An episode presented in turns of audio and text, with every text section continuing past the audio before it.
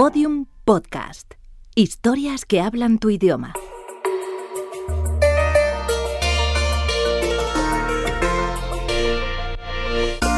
Encuádrate.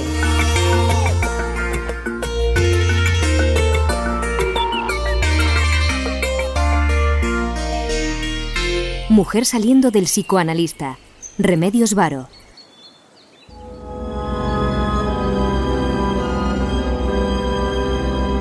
Una mujer acaba de tener una sesión con su psicoanalista. De allí sale cargada con sus miedos, traumas e inseguridades, pero con el firme propósito de ir desprendiéndose poco a poco de ellos. Aunque el tema no es del todo inusual en la pintura contemporánea, el cuadro que contemplamos lo trata de una forma cuanto menos sorprendente.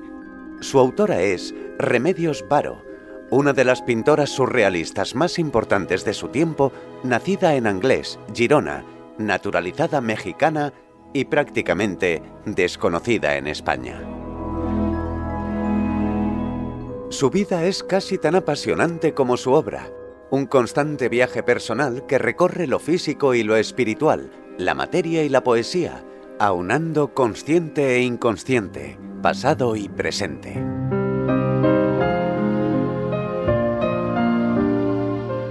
Nacida en 1908, pasó su niñez viajando por toda España debido a la profesión de su padre, ingeniero hidráulico, hasta que en 1917 la familia se instala en Madrid.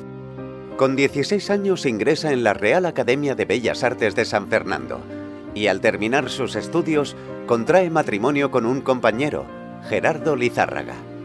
Juntos se instalan en París y más tarde en Barcelona, donde comienza a dedicarse a la ilustración publicitaria y a relacionarse con artistas de vanguardia. Inquieta y creativa, mantiene contacto con los surrealistas y poco a poco se impregna del nuevo movimiento, implicándose cada vez más en él, hasta formar parte del grupo lógico-fobista que pretendía representar los estados mentales internos del alma. Pero sería tras conocer al poeta francés Benjamin Perret recién llegado a Barcelona al poco de estallar la guerra civil, cuando se integraría de forma directa con el surrealismo.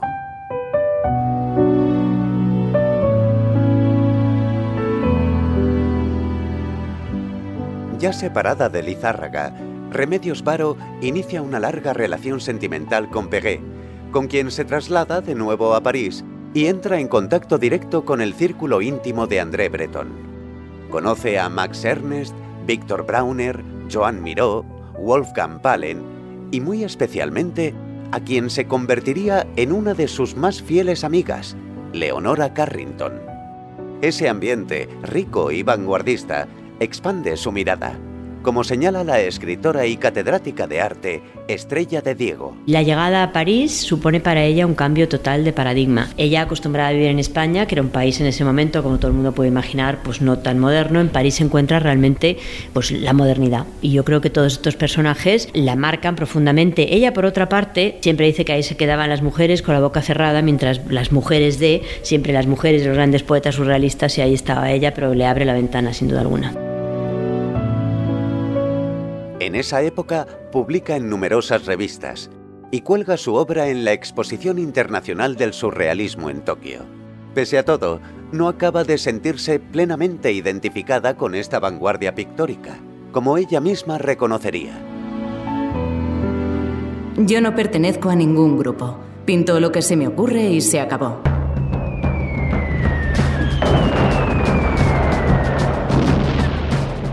Sin embargo, aquellos felices años durarían poco. La Segunda Guerra Mundial había estallado en septiembre del 39 y solo unos meses después, París caía ante las tropas del ejército alemán. Con la capital ocupada por los nazis y casi todo el continente envuelto en una guerra descontrolada, Remedios Varo y Benjamin Perret toman una drástica decisión, huir a México.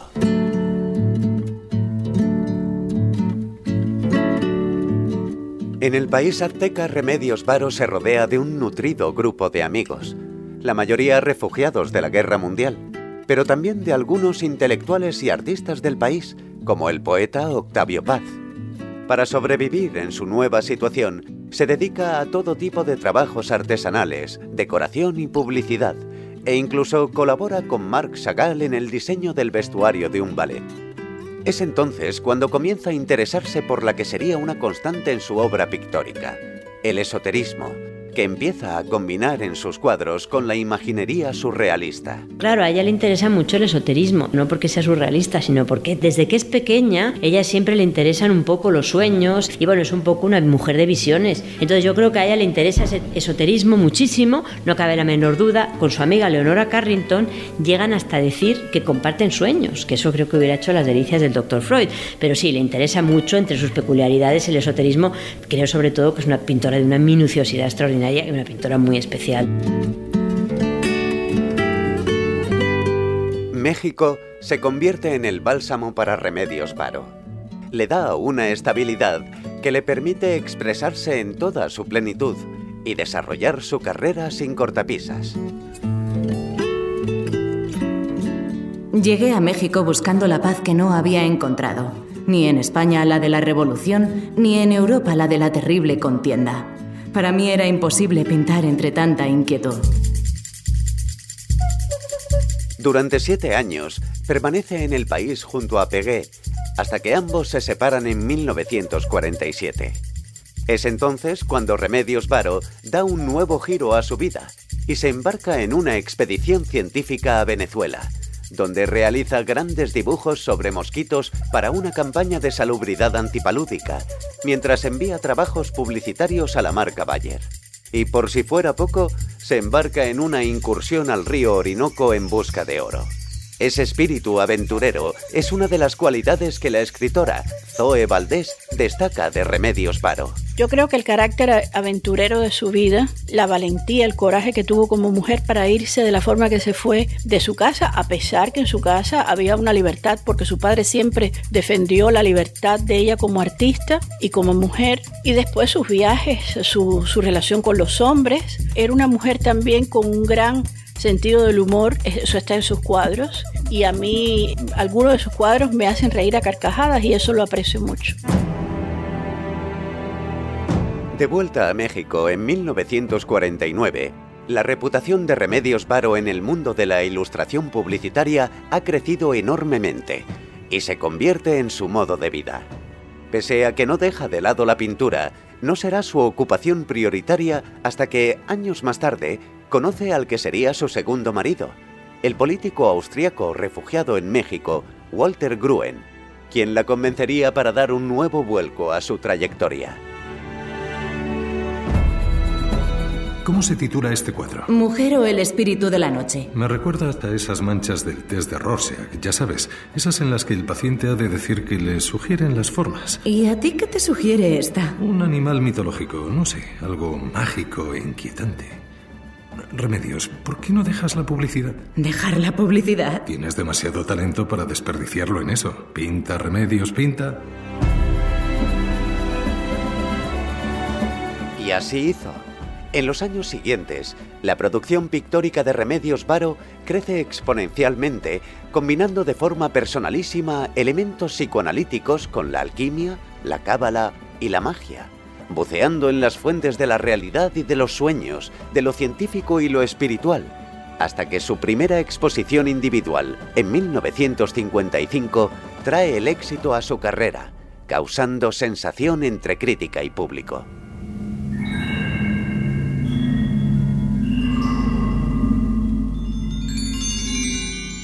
Uno de esos cuadros, celebrados y aplaudidos, es Mujer saliendo del psicoanalista, pintado en 1960. En él vemos a una figura femenina envuelta en un manto verde, en el que podemos ver una cara semejante a la de ella mirando en sentido opuesto. Es casi como una máscara que se desprende de su rostro, símbolo del ocultamiento entre el ego y el alter ego, y que en este caso ha caído dejándonos ver a la mujer real que muestra su propia personalidad.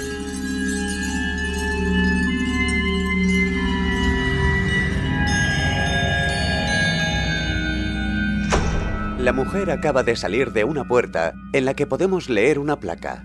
Doctor von FJA, psicoanalista.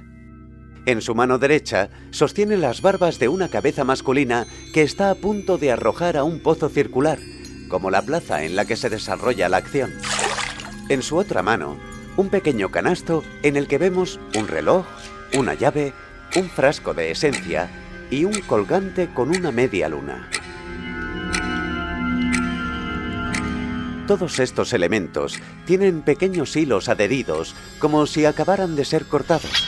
Esa mujer que sale liberada con la cabeza del padre que cuelga de su mano como si fuera una cartera, que ahí está ese sentido del humor tan extraordinario que ella tenía. Está ese em, lugar circular donde ella está como encerrada, que tiene mucha relación con Anglés, porque Anglés su arquitectura es muy parecida a esa que aparece en el cuadro, y el cielo que está entrando dentro de ese espacio circular que es como una especie de otro mundo, de un más allá que la va a habitar. Pero fue la propia Remedios Varo quien también nos dio, en su momento, algunas de las claves necesarias para entender el cuadro. Esta señora sale del psicoanalista arrojando a un pozo la cabeza de su padre, como es correcto hacer al salir del psicoanalista. En el cesto lleva otros desperdicios psicológicos, un reloj, símbolo del temor de llegar tarde, etc. El doctor se llama FJ, Freud Jung Adler. La pintura es sombría, de tonos apagados y mates, con una especial atención a los detalles, pintados de manera cuidadosa e intencionada.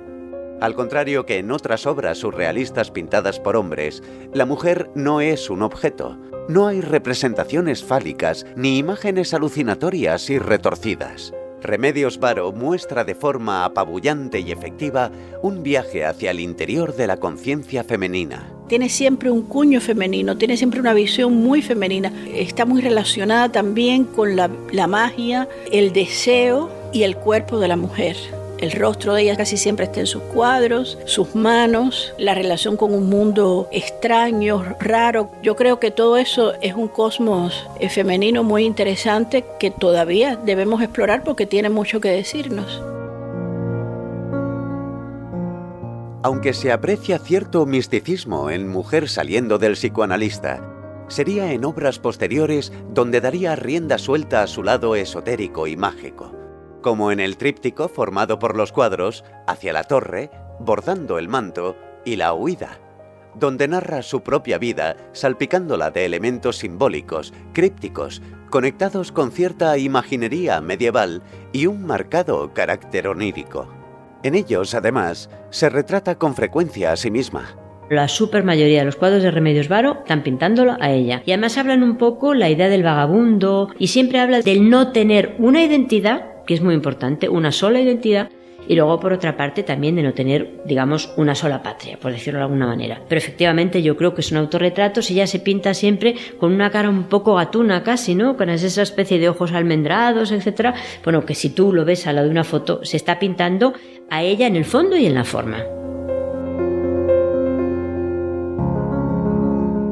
Este tríptico, junto a otros 13 cuadros, son vendidos en su segunda exposición individual, celebrada en 1962. Todo un éxito que confirma el enorme prestigio que ya había alcanzado, no solo en México, sino también en París. Sin embargo, su carrera se vería truncada abruptamente el 8 de octubre de 1963, cuando un infarto de miocardio acabaría con su vida. En su estudio se encontraba el que fue su último lienzo, Naturaleza muerta resucitando.